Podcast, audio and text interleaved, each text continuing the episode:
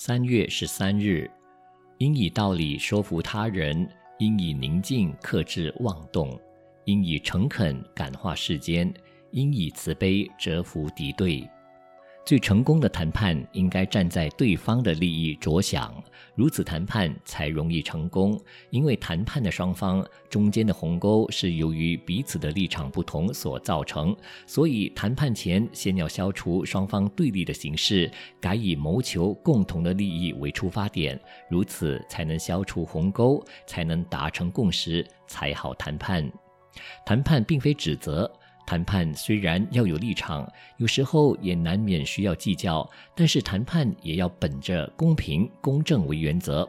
谈判最怕的就是没有法则、没有轨道、不顾情理、不肯为对方设想，如此当然就不能成为谈判高手了。在谈判桌上，如果当事人双方不能求得共识，可以再找公平公正的有关人士参加，或者可以经过研究后改日再谈。或者把对立的问题找数据、找专人，另外约期再谈。谈判时即使破裂了，或者遭到拒绝，也要有代替的方案，能够留有余地，未来才有周旋的空间。谈判时要承认对方好的地方，不要一直攻击批评，那是无法谈判的。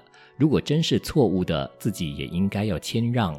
总之，要让彼此双方皆大欢喜，创造双赢的结果，这才是真正的谈判高手。文思修，能够让彼此双方皆大欢喜，创造双赢的结果，这才是真正的谈判高手。